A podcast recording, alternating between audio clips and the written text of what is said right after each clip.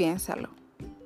Nuestro Señor Jesús saca de raíz al árbol de las desavenencias y la mentira, cuando en Mateo 5:37 nos aconseja, pero sea vuestro hablar, sí, sí, no, no, porque lo que es más de esto, de mal procede.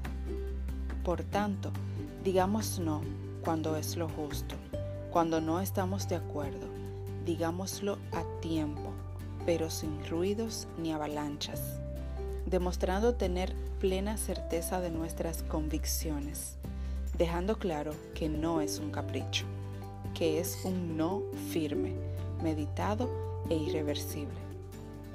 Así pues, convence sin ofender, explica sin pisotear, Defiende lo tuyo sin menosprecio ni agresión. Ese es el no que tiene absoluto derecho de ser atendido y respetado. El no que vale por sí mismo. Quien decida honrar estas pequeñas palabras tendrá la llave de un carácter grande. Para agradar al hombre tienes que parecerte a sus ideales y tendencias. Para agradar a Dios tienes que hacer desaparecer lo que empaña tu esencia. Bendiciones. Tomado del muro de Luz Cosme en voz de Cintia Guzmán.